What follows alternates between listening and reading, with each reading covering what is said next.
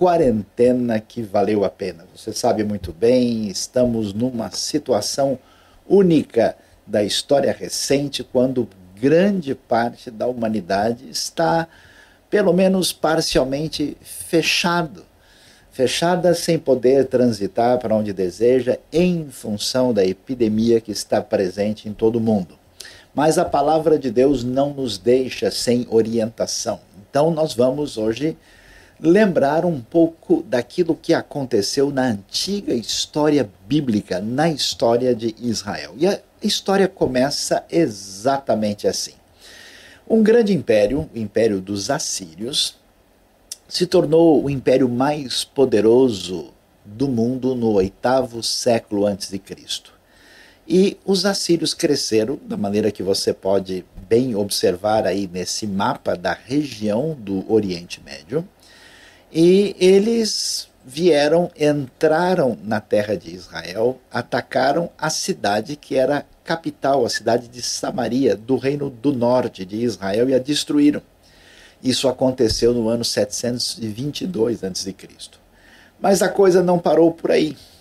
De tal maneira ah, que esse momento da história do domínio assírio continuou e aconteceu que eles desceram, você pode ver a trajetória, isso está muito bem pesquisado em termos de história e de arqueologia, eles desceram no caminho junto ao litoral da terra de Israel, pelo caminho do mar, mencionado em Isaías capítulo 9, a chamada Via Mares posteriormente, e atacaram uma cidade chamada Laquis, ou Laquis.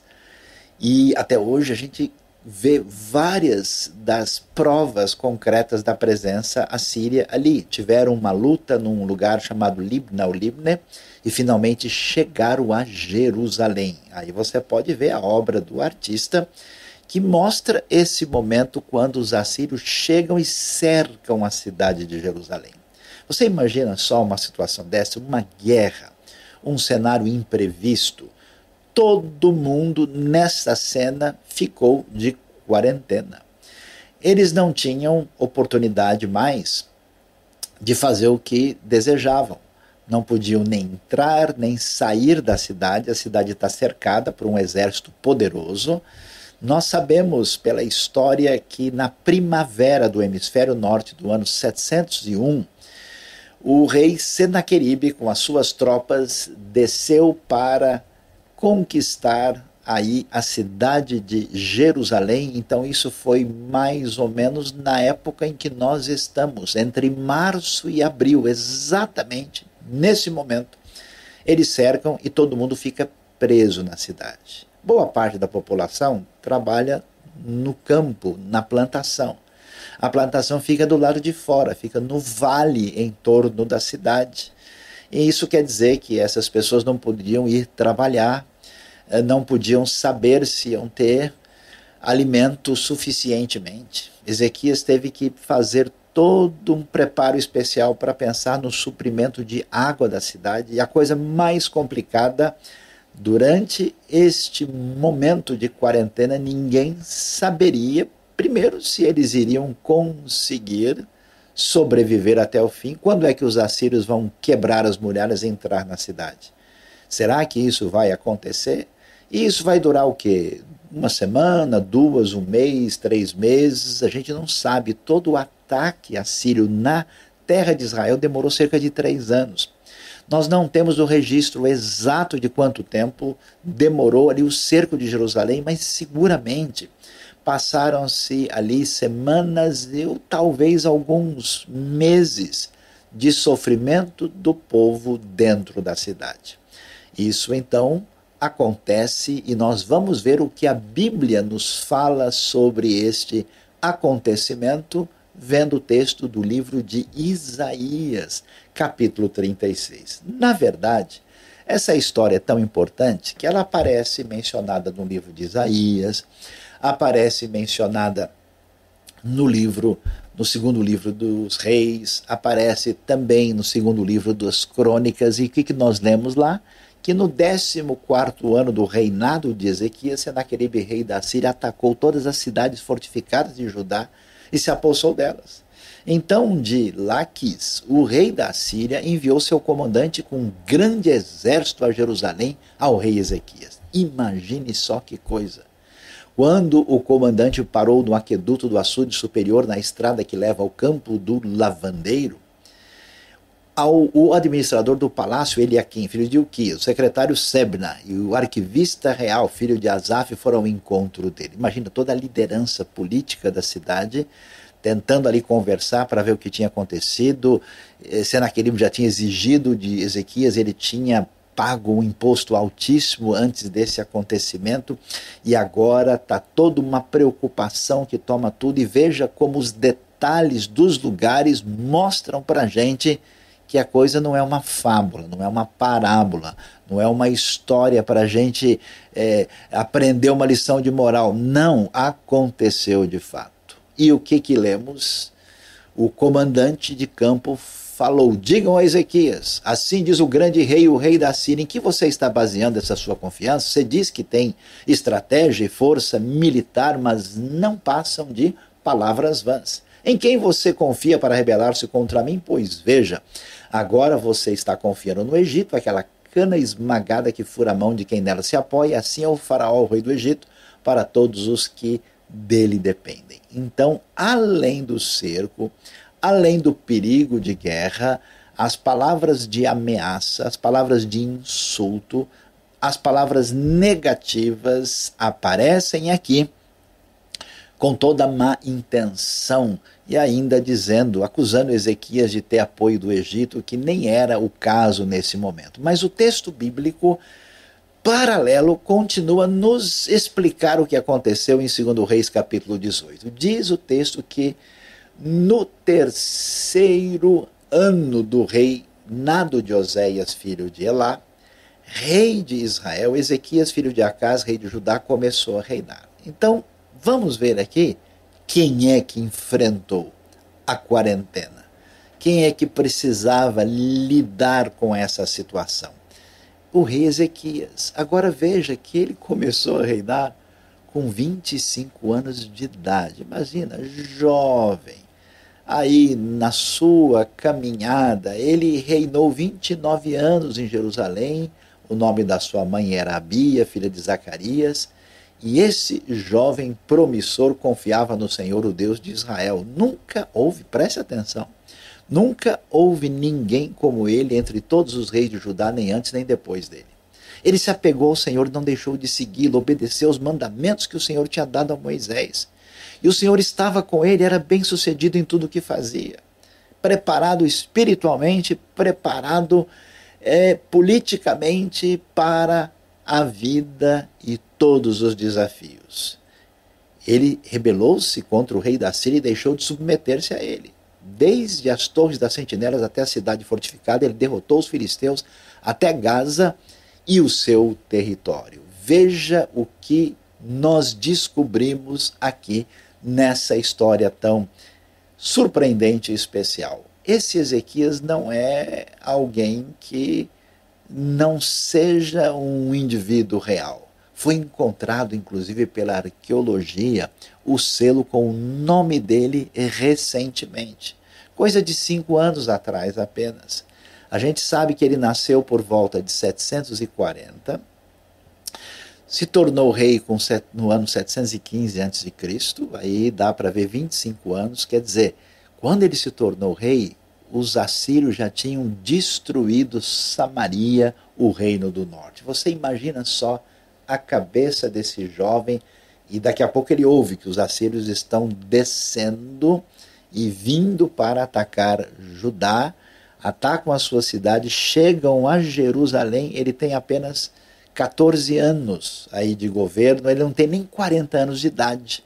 E ele só vai falecer muito tempo depois, depois de toda essa situação no ano 686. O que que a gente aprende e descobre aqui que é tão importante para a nossa vida e que talvez esteja afligindo meu coração, o seu coração, é que a gente imagina, se nós temos uma sintonia especial com Deus, a gente não vai sofrer nada a gente vai ser poupado de qualquer dificuldade e luta. Nós vamos descobrir no exemplo de Ezequias que ser fiel a Deus não nos livra de passar por tribulação. Veja, não houve nenhum rei como ele. E mesmo assim, ele enfrenta o momento mais difícil da história de Judá. A pergunta que se levanta para nós é: não é exatamente porque Deus nos abençoou e tem nos dado tanta coisa especial, é que Ele permite a gente enfrentar certas tribulações, no meio das quais a gente pode fazer diferença e pode de fato ser testemunha do Senhor numa hora dessa. Então talvez você fique pensando: olha, estou passando por isso, essa dificuldade, porque tem alguma coisa errada. Não é um pensamento saudável nesse momento da situação. E a história continua e vai nos ensinar mais, continuando a ler Isaías 36 e entrando também no capítulo 37. O que lemos da palavra de Deus ali? E se você me disser, no Senhor, o nosso Deus, confiamos, continua né, aquela provocação vinda dos assírios tentando desestabilizar emocionalmente os o povo de Judá, os habitantes de Jerusalém e provavelmente ali uma mistura de gente, porque a cidade cresceu muito nesse momento. Houve muita gente que fugiu lá do Reino do Norte na época da invasão. Eles estão, muitos morando em Judá, outros já estão em Jerusalém. E ele continua provocando e diz: Não são dele os altos e os altares que Ezequias removeu, dizendo a Judá e a Jerusalém: Vocês devem adorar aqui diante deste altar? Nós sabemos que Ezequias tinha feito uma mudança, uma reforma no ano 600. Uh, ele tinha feito uma reforma alguns anos antes, mudando todo o cenário. E aqui os assírios estão confundindo, dizendo: olha, ele não, ele não destruiu os altares do Senhor, não tinha sido isso. Quer dizer, a informação maldada, confusa, embaralhada, que atrapalha a nossa mente na hora da dificuldade, na hora deste momento que o povo está às duras penas sofrendo essa quarentena. E o comandante se pôs em pé e falou alto em hebraico: Ouçam as palavras do grande rei, do rei da Síria. E aí ele vai e vai repetir três vezes. Eu destaco aqui o verso 15, o verso 18, quando ele diz em provocação: Não deixem Ezequias convencê-los a confiar no Senhor. Quando diz: Certamente o Senhor nos livrará, essa cidade não será entregue nas mãos do rei da Síria. E continuando no 18, um pouco mais abaixo, não deixe que Ezequias os engane quando diz que o Senhor os livrará. Alguma vez o Deus, olha, preste atenção, alguma vez o Deus de qualquer nação livrou sua terra das mãos do rei da Síria? Olha o que é prepotência, olha o que é arrogância.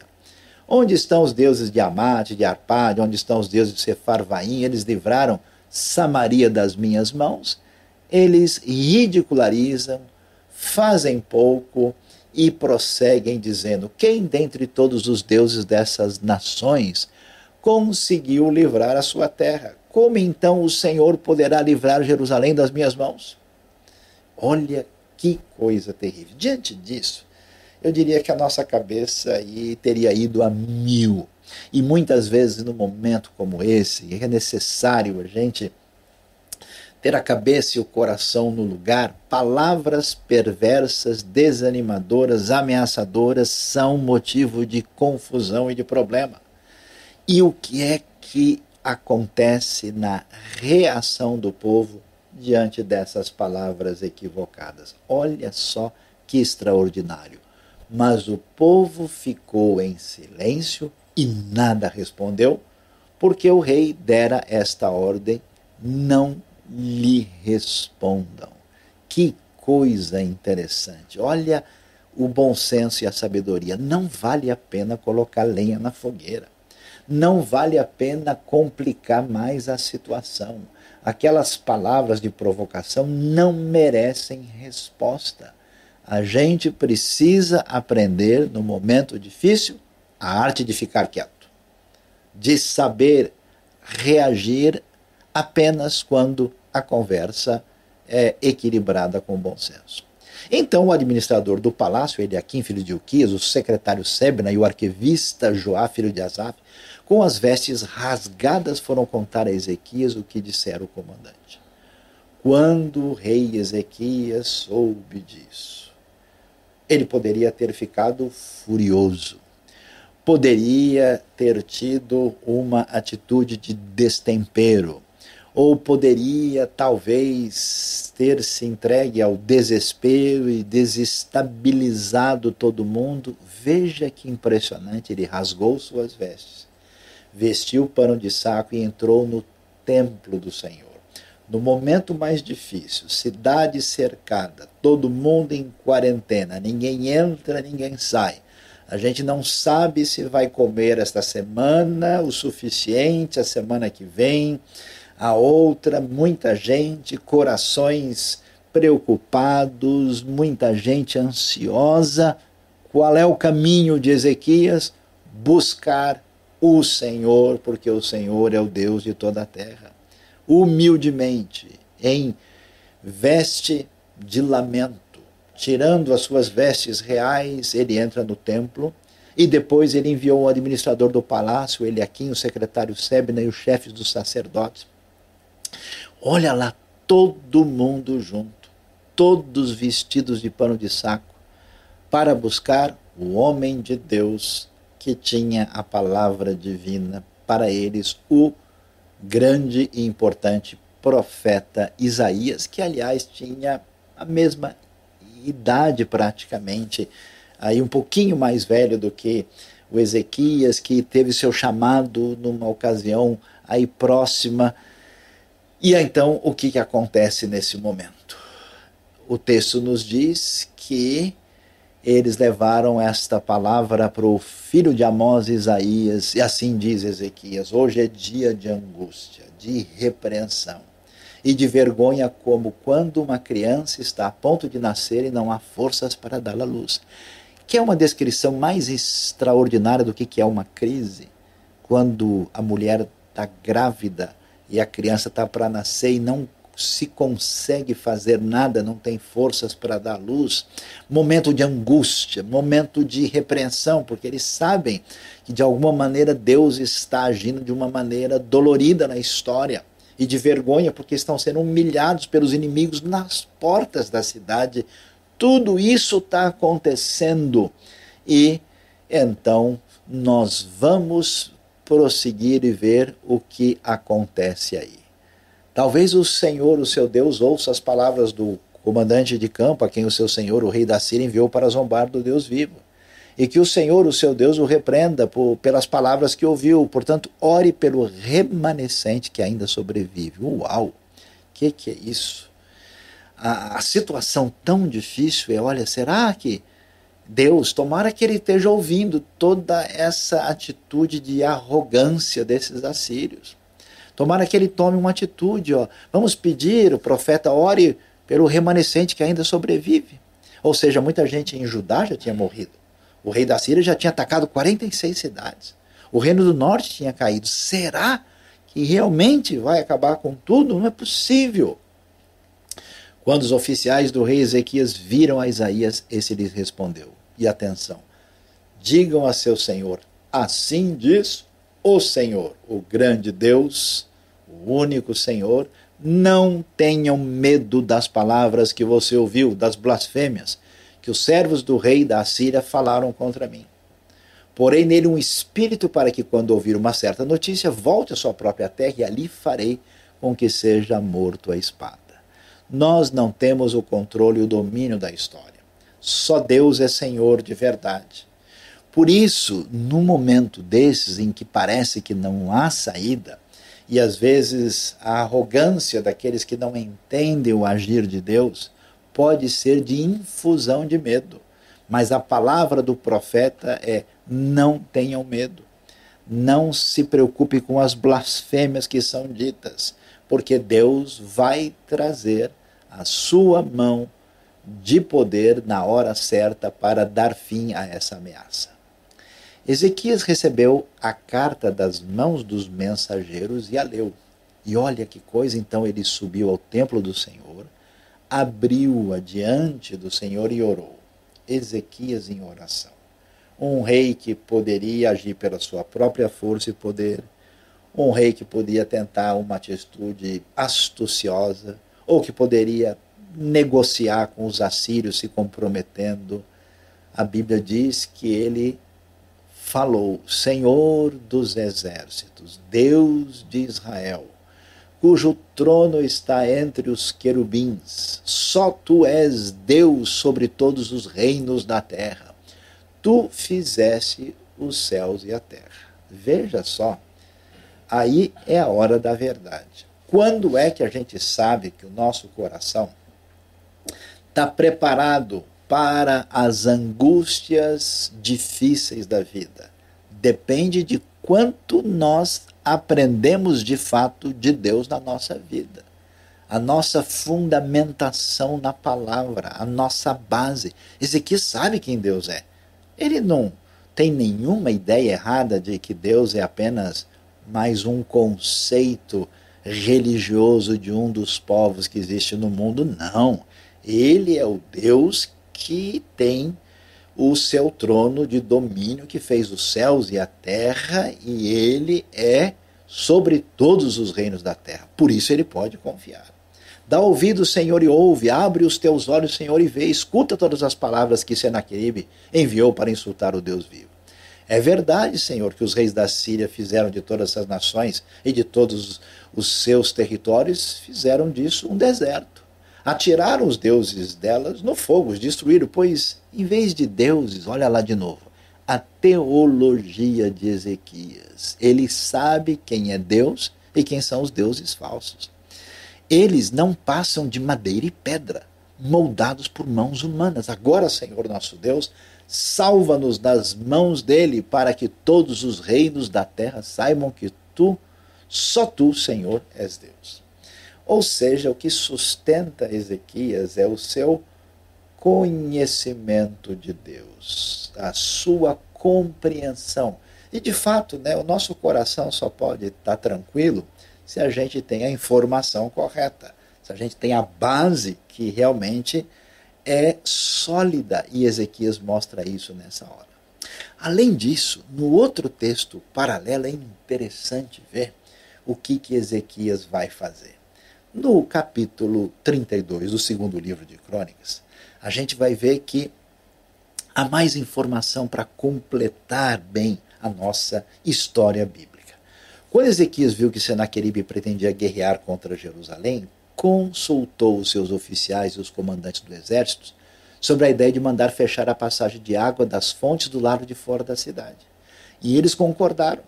Assim ajuntaram-se muitos homens e fecharam todas as fontes e o riacho que atravessava a região. Eles diziam: por que deixar que os reis da Síria venham e encontrem todas essas águas? Depois com grande empenho, reparou todos os trechos quebrados do muro e construiu torres sobre ele. Construiu outro muro do lado de fora do primeiro e reforçou o Milo, o muro de arrimo da cidade de Davi. E mandou fazer também muitas lanças e muitos escudos, nomeou sobre o povo oficiais, militares e os reuniu na praça junto à porta da cidade, animando-os com estas palavras Sejam fortes e corajosos, não tenham medo nem desanimem, por causa do rei da Síria e do seu enorme exército. Pois conosco está um poder maior do que o que está com ele, com ele está somente o poder humano. Mas conosco está o Senhor, o nosso Deus, para nos ajudar e para travar as nossas batalhas. E o povo ganhou confiança com o que disse Ezequias, rei de Judá. Olha que coisa extraordinária. Meus queridos, a gente não faz ideia do que nós temos aqui Humanamente falando, essa quarentena é plena, é completa, não tem o que fazer. Ezequias não tem a mínima chance. É o exército mais poderoso do mundo. Ele faz o quê?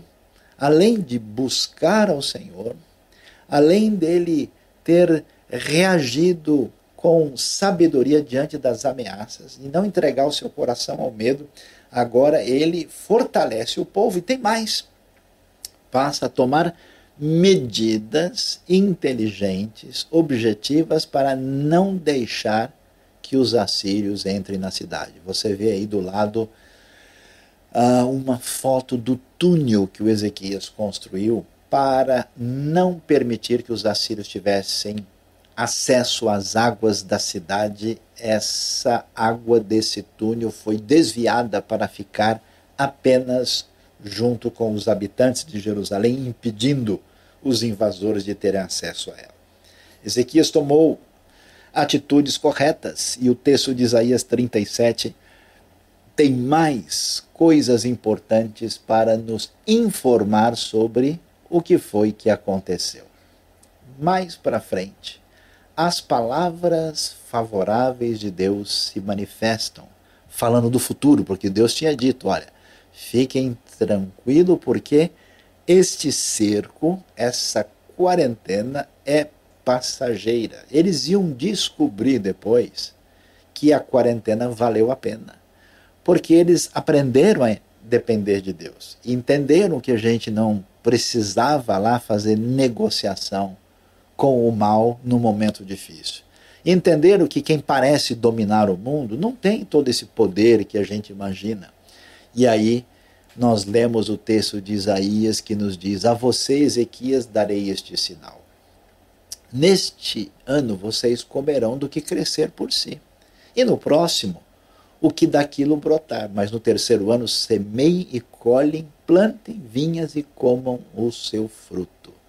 Mais uma vez, um remanescente da tribo de Judá lançará raízes na terra e se encherão de frutos os seus ramos. Ou seja, passada depois a guerra, depois do livramento, depois da vergonha dos assírios terem que ir embora sem conquistar a cidade e eles terem sobrevivido, saindo disso, o que, que precisa fazer? E agora? A gente precisa comer. Como é que vai ser? Vamos pensar no futuro, mas o futuro é passo a passo. Primeiro ano, vamos comer do que crescer por si só. Não dá tempo, né?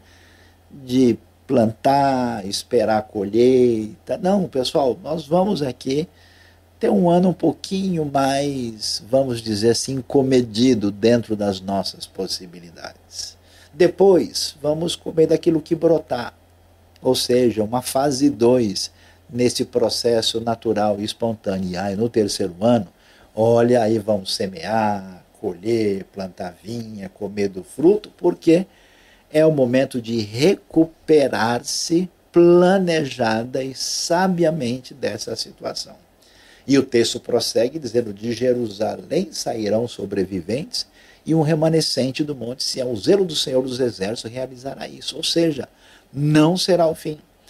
A palavra de proteção divina foi dada. Por isso, assim diz o Senhor acerca do rei da Síria: Ele não entrará nesta cidade, não atirará aqui uma flecha sequer. Não virá diante dela com escudo, nem construirá rampas de cerco contra ela. E eles eram famosíssimos. Assim que eles conquistaram Laques, um pouco antes, através das rampas de cerco que eles iam construindo até atingir a parte alta da muralha, invadir a cidade e acabar com tudo. Não aconteceu isso. A palavra de Deus disse: pelo caminho por onde veio voltará, não entrará na cidade, nesta cidade, declara o Senhor. Eu defenderei esta cidade e a salvarei, por amor de mim e por amor de Davi, meu servo então o anjo do Senhor saiu e matou 185 mil homens. Dá uma olhada nesse número, na quantidade enorme do exército assírio. No acampamento deles, quando o povo se levantou na manhã seguinte, só havia cadáveres. O que, que eles esperavam? Gente morta lá entre os judeus entre aqueles que eram de Jerusalém. Isso não aconteceu. Pelo contrário, quem parecia poderoso é que acabou sendo prejudicado. Os estudiosos até hoje tentam entender o que aconteceu. A Bíblia diz que eles foram feridos pelo anjo do Senhor, mas de que maneira? Alguns chegaram a sugerir que os ratos ali do campo contaminados deram ali a chance de irromper uma peste, uma epidemia entre os assírios, porque a água não estava disponível, eles não podiam se lavar direito, não tinham como beber com facilidade, as coisas estavam contaminadas, eles estão suados ali naquela situação, naquele momento complicado, e aí rompeu uma doença, talvez seja a maneira que o anjo do Senhor utilizou, e uma das sugestões dos estudiosos é que a praga atingiu a todos e eles tiveram que se retirar, o Senaqueribe voltou para Nínive e lá ficou. E, conforme Deus tinha dito, ele que se achava poderoso, assim como muita gente que arrogantemente se coloca contra a sabedoria da vida e se opõe a Deus de maneira impensada, quando ele estava adorando no templo do seu deus Nisroch, já que ele fez tanta questão de afrontar Deus. Seus filhos Adrameleque e Sarezer o feriram a espada e fugiram para a terra de Ararat, e seu filho Esaradom foi o seu sucessor. Essa história não é apenas uma história bíblica, a gente sabe que de fato houve essa rebelião e Senaqueribe perdeu o seu poder. Meus queridos, diante da palavra de Deus, diante do ensino que vemos nas Escrituras, a gente deve pensar sobre os desafios da quarentena. Como é que a gente deve enxergar essa situação? Qual é a, a, o, quais são, melhor dizendo, os desafios que estão diante de nós numa situação como essa? Primeiro, nós nos tornamos, tanto agora como na época de Ezequias, somos um grupo que se tornou refém do imponderável. Vamos ser realistas, não temos poder sobre nada. Não podemos ter uma previsão plenamente acertada. Como é que ele poderia imaginar? Imagina, subiu ao trono, 25 anos de idade. Como é que ele poderia imaginar que um dia tava, estaria sendo confrontado a ponto de morrer nas mãos do rei mais poderoso do mundo? Nós não temos como prever mudanças climáticas terríveis, surgimento de doenças, é, descontrole da política internacional, problemas econômicos. Sempre haverá a chance de se tornar refém do imponderável. Isso mexe com a gente, a gente tem aquela sensação de que está tudo sob controle e Deus vai nos ensinar, não é o caso. Muitas vezes nós teremos a suspensão da nossa rotina diária. Imagine se o pessoal fosse maluco, lá com as tropas assírias do lado de fora, falando: não, eu sempre fui lá no vale e eu vou lá e acabou. Não tinha como fazer isso. Eles perderiam a vida. Então, o tato, o bom senso, o equilíbrio é fundamental em toda situação que se mostra como situação de exceção. A outra coisa que muita gente faz, a gente sente isso às vezes, ah, num negócio desse, nós temos que depender do nosso conhecimento, do nosso poder. Não foi assim que aconteceu. Os assírios desprezaram a fé no Senhor, desprezaram a fé que Ezequias tinha não perca a sua fé em Deus. E você vai enfrentar. Alguém vai dizer: a oração não adianta nada. Esse negócio de confiar em Deus é só conversa fiada. A gente não precisa, temos que fazer alguma coisa que está no nosso entendimento. A realidade é maior do que o nosso entendimento. Não é uma coisa sensata o desprezo da fé. Depois, no momento difícil desse, surgem palavras de ameaça. Palavras de instabilidade. Um conselho para todos nós, no momento difícil. Fale e mande adiante palavras que podem ajudar uma situação de instabilidade. Não é hora de entrarmos em questões de outra natureza, secundárias, de preferências pessoais. Isso não é sábio. Palavras de ameaça é isso que eles estão sofrendo e a gente vai enfrentar isso. Muitas vezes, juntamente com uma coisa complicada que é a infusão do medo. Quer dizer, a defesa que nós temos com respeito a tudo que nos cerca envolve a nossa tranquilidade e equilíbrio que depende da nossa relação com Deus e depende do nosso coração em paz. A técnica de infusão do medo pretende ser a derrota de Judá, mas eles não entram nessa situação. Portanto, nós precisamos aprender com Ezequias e com o reino de Judá, com a história de Jerusalém, sobre a quarentena que valeu a pena. Talvez você nunca teve numa situação assim. Tem gente que no seu trabalho, na sua vida, muitas vezes passa por uma longa quarentena. Você imagina só a jornada de um astronauta ou de poucos astronautas? Qual é? Né? A quarentena dele é planetária, né? ele está em outro lugar, longe de tudo, separado, sem uma comunicação próxima. Na verdade, não pode nem muito bem estar em contato com o seu próprio corpo e com quem está se estiver ao lado dele.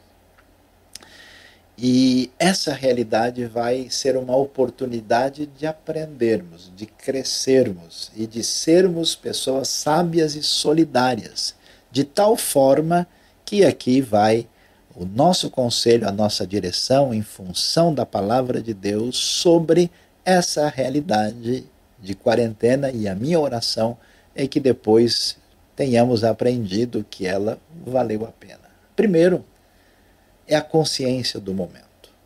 Organize a sua cabeça. A página virou. Estamos numa outra situação. Povo de Jerusalém agora não é mais como o mês passado. Os assírios estão lá fora. É um tempo de angústia, um tempo eh, de repreensão, um tempo de dificuldade. Precisamos aceitar e lidar com a realidade como ela se manifesta sem nenhum tipo de escapismo problemático e indevido. Segundo, nosso coração está firme em Deus, nossa confiança está em Deus. Para quem tem a esperança em Cristo, até a morte ainda é algo que pode ser visto com serenidade por causa da esperança da vida eterna. Então, não é possível que a gente venha permitir que o nosso coração venha ser balançado e desequilibrado quando a nossa esperança é de fato o Senhor em quem nós depositamos toda a nossa expectativa, a Ele oramos e esperamos nele. Terceiro, muitas vezes é necessário tomar um cuidado e ter a sabedoria do silêncio. Diante das provocações que estavam sendo apresentadas, eles seguiram o conselho de Ezequias e não responderam. Finalmente, nós temos mais alguns conselhos com destaque. A visão acertada sobre Deus e a fé.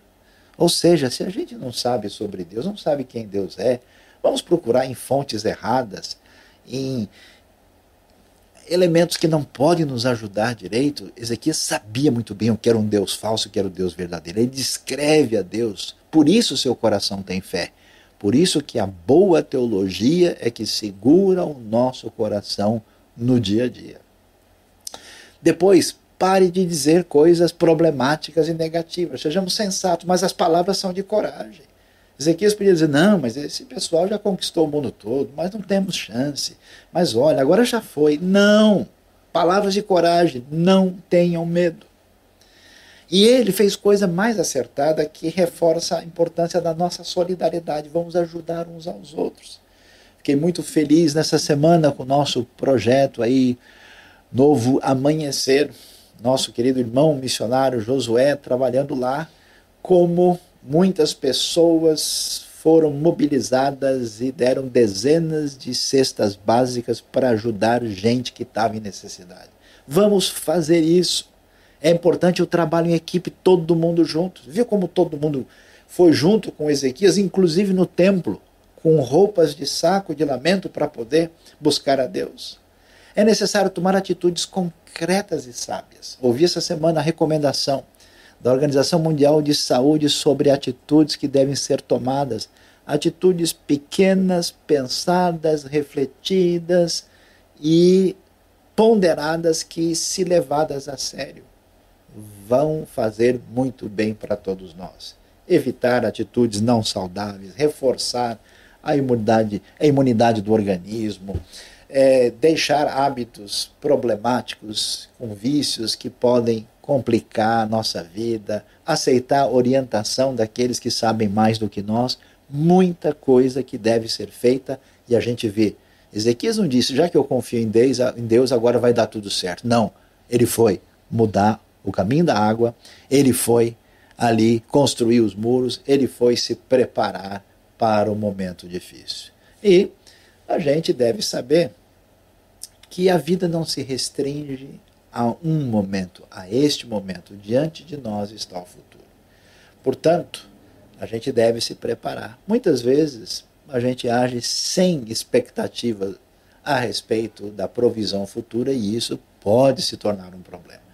Aqui está bem claro, pessoal, não vai ser tudo de uma vez, mas nós vamos nos levantar um pouquinho no primeiro ano, no segundo ano, no terceiro ano, e assim isso aconteceu. Eu tenho visto história de nações totalmente destruídas em grandes catástrofes humanitárias, em grandes guerras, mas que com tato, sabedoria, bom senso e planejamento se levantaram. E a minha oração é que Deus nos abençoe nessa direção. E finalmente, a coisa mais extraordinária. Olhando para o cenário, não tem esperança, não há o que fazer. Ezequias, Jerusalém, Judá não tem chance diante do rei da Síria. A coisa espetacular é que nós temos a vitória diante do improvável. Aquilo que não podia ser aceito por qualquer raciocínio imediato aconteceu. Minha oração, meu desejo e minha sintonia com a sua vida é que Deus nos abençoe para que nesse momento tão difícil, com tato, sabedoria e conselho da palavra de Deus, a gente venha aqui comemorar a vitória diante do improvável. Que Deus abençoe o nosso coração nesta manhã tão especial. Acompanhe os podcasts da IBNU em sua plataforma favorita. Não se esqueça também de nos seguir no Instagram, Facebook e YouTube.